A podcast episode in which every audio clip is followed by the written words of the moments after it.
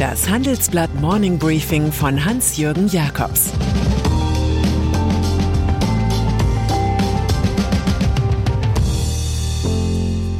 Guten Morgen allerseits. Heute ist Montag, der 25. April, und das sind unsere Themen. Macrons Sieg, der kein Triumph ist. Schröders Interview, das keinem hilft. Merz Offensive, die keine Harmonie bringt. Wahl in Frankreich. Die politische Landkarte Frankreichs hat ziemlich viele braun gefärbte Stellen. Vom Norden über den Osten bis in den Süden, auch im Westen rund um Bordeaux, schimmert es braun. Trotzdem hat es nicht gereicht für die rechtsextreme Marine Le Pen. Sie verlor die Präsidentschaftswahl mit etwas über 41 Prozent zu knapp 49 Prozent gegen den liberalen Amtsinhaber Emmanuel Macron. In Europa sind angesichts dieses Resultats so viele Steine vom Herzen gefallen, dass sie einen Tsunami im Ärmelkanal auslösen könnten. Viele hatten Horrorvisionen, so etwas wie Donald Trumps Triumph oder der Brexit könnten sich wiederholen. Sie haben sich nicht bewahrheitet. Aber wer ist hier wirklich Sieger und wer Verlierer? Macron hat mit mehr Vorsprung gewonnen als befürchtet, das spricht für ihn. Er schaffte als erster Präsident seit 20 Jahren die Wiederwahl. Dennoch ist er in der breiten Bevölkerung unpopulär. Er selbst sagte, er wisse, dass viele nur für ihn gestimmt hätten, um ein Bollwerk gegen die extreme Rechte zu errichten. Le Pen redet derweil von einem leuchtenden Sieg und davon, dass ihre Partei Rassemblement National die einzige echte Opposition sei. Tatsächlich hatte sie vor fünf Jahren bei der Stichwahl noch sieben Punkte weniger erreicht als jetzt. So muss man fürchten, dass ihr Extremismus gesellschaftsfähig wird. Der wahre Verlierer dieses Urnengangs ist die Demokratie. Die Wahlbeteiligung ist gegenüber 2017 noch einmal gesunken und liegt bei nur noch 72 Prozent. So ist Macrons Sieg nur eine Momentaufnahme. Im Juni wird in zwei Runden das Parlament gewählt, und da ist es mehr als fraglich, ob sich Macrons Partei erneut die meisten Abgeordnetensitze sichern können wird. Der jungenhafte Charme des Aufbruchs ist weg, die meisten jungen Fans des populären linken Kandidaten Jean-Luc Mélenchon machten sich Hoffnungen, das fragmentierte linke Lager könne einig sein. Mélenchon gab sich gestern zuversichtlich für die Parlamentswahl. Macrons präsidiale Monarchie habe nur aus Mangel an Alternative überlebt. Ich dachte gestern Nacht kurz an Albert Camus. Der schrieb, an Kaisern fehlt es uns nicht, nur an Persönlichkeiten. Slowenien. Die wahre Sensation ereignete sich mehr als 1000 Kilometer südöstlich von Paris in Ljubljana. Dort siegte die oppositionelle Freiheitsbewegung GS des liberalen Newcomers Robert Golob bei der slowenischen Parlamentswahl. Er lag mit rund 34 Prozent starke zehn Punkte vor Regierungschef Janis Jansa und seiner rechtspopulistischen SDS. Wahlsieger Golob erklärte, die Menschen wollten Veränderungen und hätten ihm das Vertrauen ausgesprochen, diese Veränderungen herbeizuführen. Der frühere Manager einer Stromgesellschaft kann zur Regierungsbildung mit der Hilfe mehrerer Mitte-Links-Parteien rechnen. Für Jansa dagegen hat es sich nicht ausgezahlt, wahlweise wie Viktor Orban oder gleich wie sein größtes Idol Donald Trump zu klingen. Sein Slogan Keine Experimente wirkte wie aus der Adenauer Zeit. Gerhard Schröder. Die Republik rätselt über einen Artikel in der New York Times.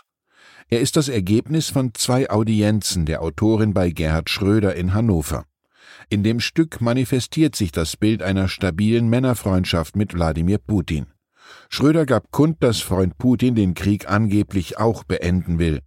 In Sachen Russlandpolitik erinnerte Putins deutscher Mann in russischen Aufsichtsräten an den Druck, den die Industrie gemacht habe, in den letzten 30 Jahren haben sie alle mitgemacht, aber plötzlich wissen es alle besser. Wo sich Bundespräsident Frank-Walter Steinmeier inzwischen wortreich für alle seine Putin-Irrtümer entschuldigt hat, ist Altkanzler Schröder auf sprachkarge Art unbeirrbar. Ich mache jetzt nicht einen auf mea culpa, das ist nicht mein Ding. Für die SPD wächst sich ihr einstiger Held zu einer größeren Belastung aus, als sie Thilo Sarrazin je war. Olaf Scholz das Schröder-Problem berührt auch SPD-Kanzler Olaf Scholz. Der muss sich inzwischen von prominenten Mitgliedern der Ampelkoalitionsparteien fragen lassen, ob er wirklich aus dem Holz geschnitzt ist, aus dem Kanzler üblicherweise sind. Im ZDF stellte Marie-Agnes Strack-Zimmermann, die Vorsitzende des Verteidigungsausschusses, klare Forderungen. Deutschland habe mit Blick auf die russische Ukraine-Invasion nunmehr zu führen, nicht nur wirtschaftlich, sondern auch militärisch. Die FDP-Frau wörtlich weiter Für die, die diese Rolle nicht annehmen wollen, sage ich, dann sitzen sie möglicherweise im falschen Moment am falschen Platz. Doch auch an Strack-Zimmermann selbst gibt es Kritik. Ihre Reise in die Ukraine zusammen mit Michael Roth von der SPD und Anton Hofreiter von den Grünen wurde im Kanzleramt dem Vernehmen nach als Kriegstourismus bezeichnet. Friedrich Merz Scholz Kanzlertauglichkeit will Unionsfraktionschef Friedrich Merz diese Woche mit einem Antrag im Bundestag testen. Merz fordert unverzüglich und spürbar schwere Waffen an die Ukraine zu liefern. Die Initiative will er zusammen mit SPD, FDP und Grüne einbringen. Es heißt, aus den Beständen der Bundeswehr sollten Panzer und Artilleriesysteme, weitreichende Aufklärungsmittel, Führungsausstattungen, Schutzausrüstungen und Mittel zur elektronischen Kampfführung geliefert werden. Eine Taskforce aus Experten des Beschaffungsamtes der Bundeswehr solle die Ukraine unterstützen.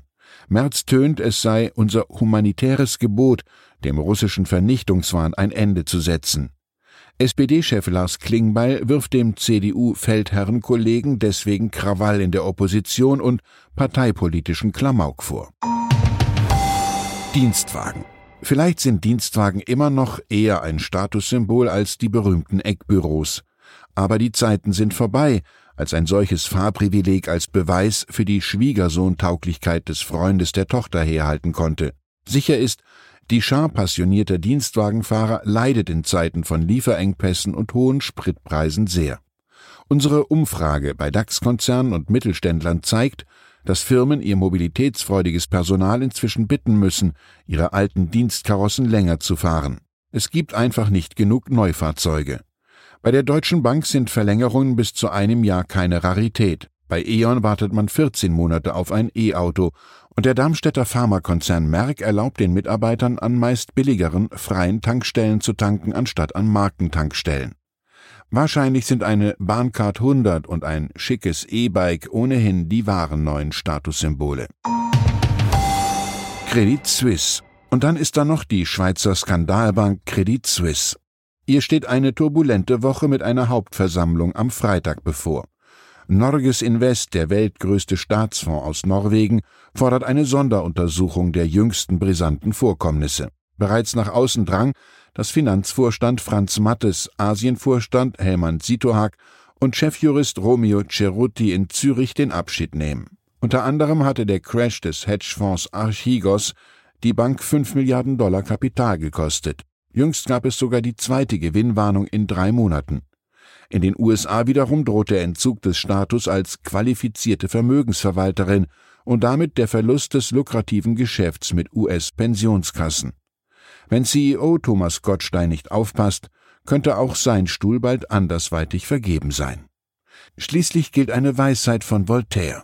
Wenn es ums Geld geht, hat jeder die gleiche Religion. Ich wünsche Ihnen einen guten Start in die Woche. Es grüßt Sie herzlich Ihr Hans-Jürgen Jakobs. Zur aktuellen Lage in der Ukraine. Russland weitet sein Kriegsziel auf Moldau aus. Moskau will inzwischen nicht mehr nur den Donbass in der Ostukraine erobern, sondern die gesamte Schwarzmeerküste bis in die abtrünnige Dniestre-Republik. Weitere Nachrichten finden Sie fortlaufend auf handelsblatt.com/Ukraine. Das war das Handelsblatt Morning Briefing von Hans-Jürgen Jakobs, gesprochen von Peter Hofmann.